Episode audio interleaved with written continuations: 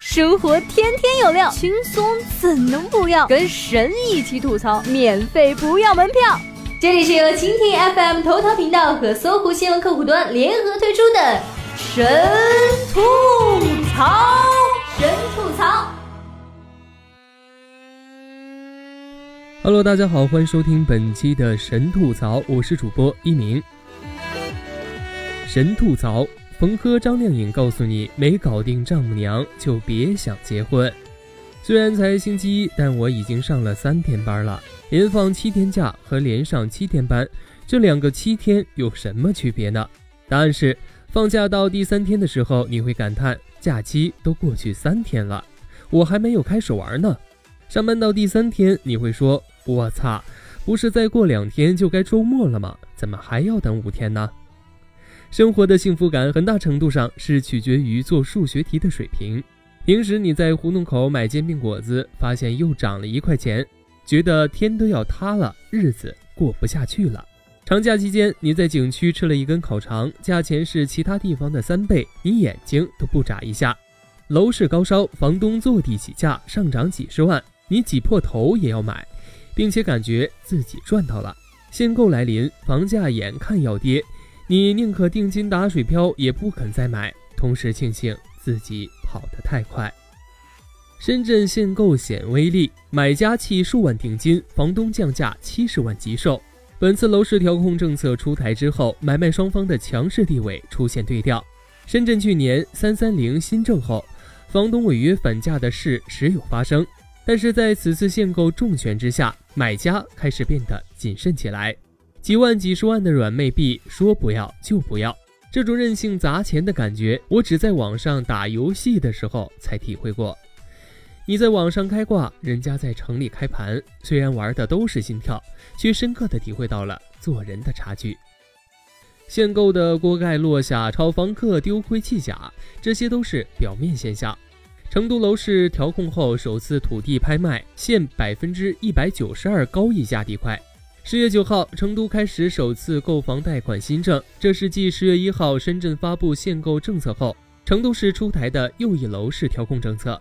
同一天上午，一宗位于成都近郊的小地块仍被开发商以百分之一百九十二的高溢价率竞得。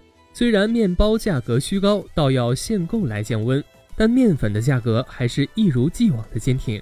所以，地命海心的媒体们还是不要自作多情的渲染调控政策之下的鸡飞狗跳、哀鸿遍野了，还是多想想自己怎么才能不被累死吧。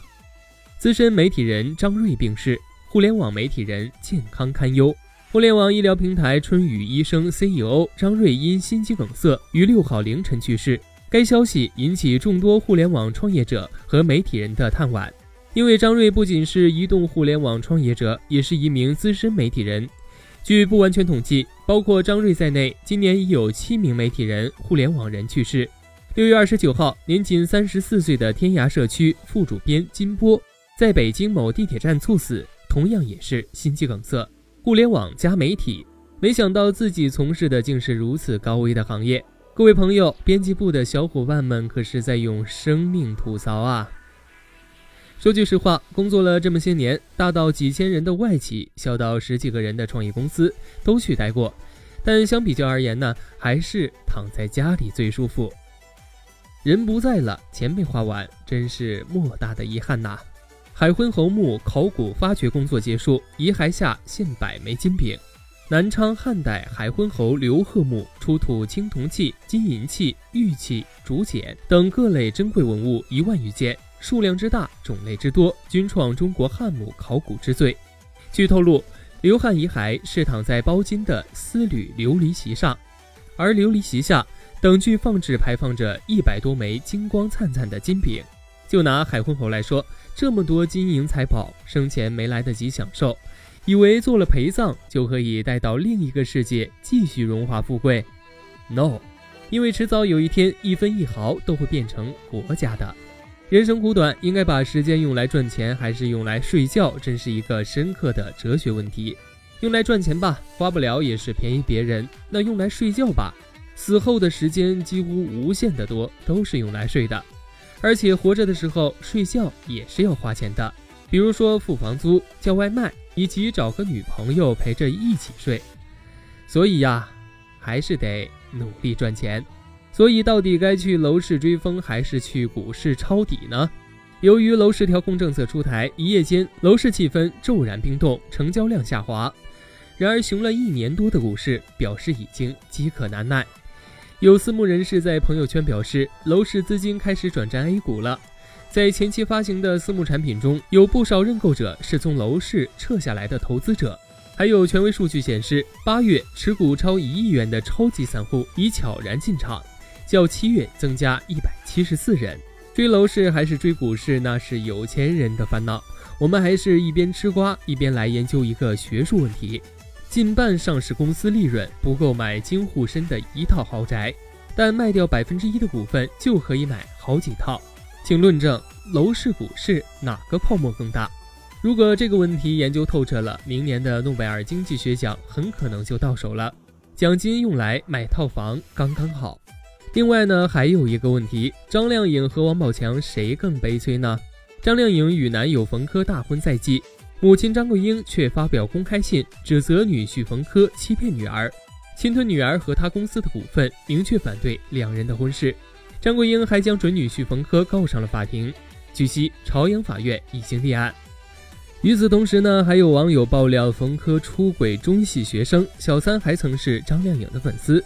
不过，张靓颖并不相信冯轲有小三，还发微博称，此事只是家庭沟通问题，请不要把无辜的女孩牵扯进来编故事，不要去捕风捉影，损害一个小女孩的名声。唉，贵圈演戏演的不怎么样，生活倒是跌宕起伏，一波十折。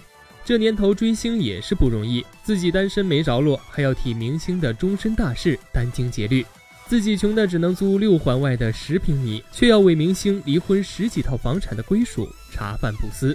其实要检验张冯二人是不是真爱也容易，两人既然要办婚礼了，想必结婚证已经领到了手，不如先离一次婚。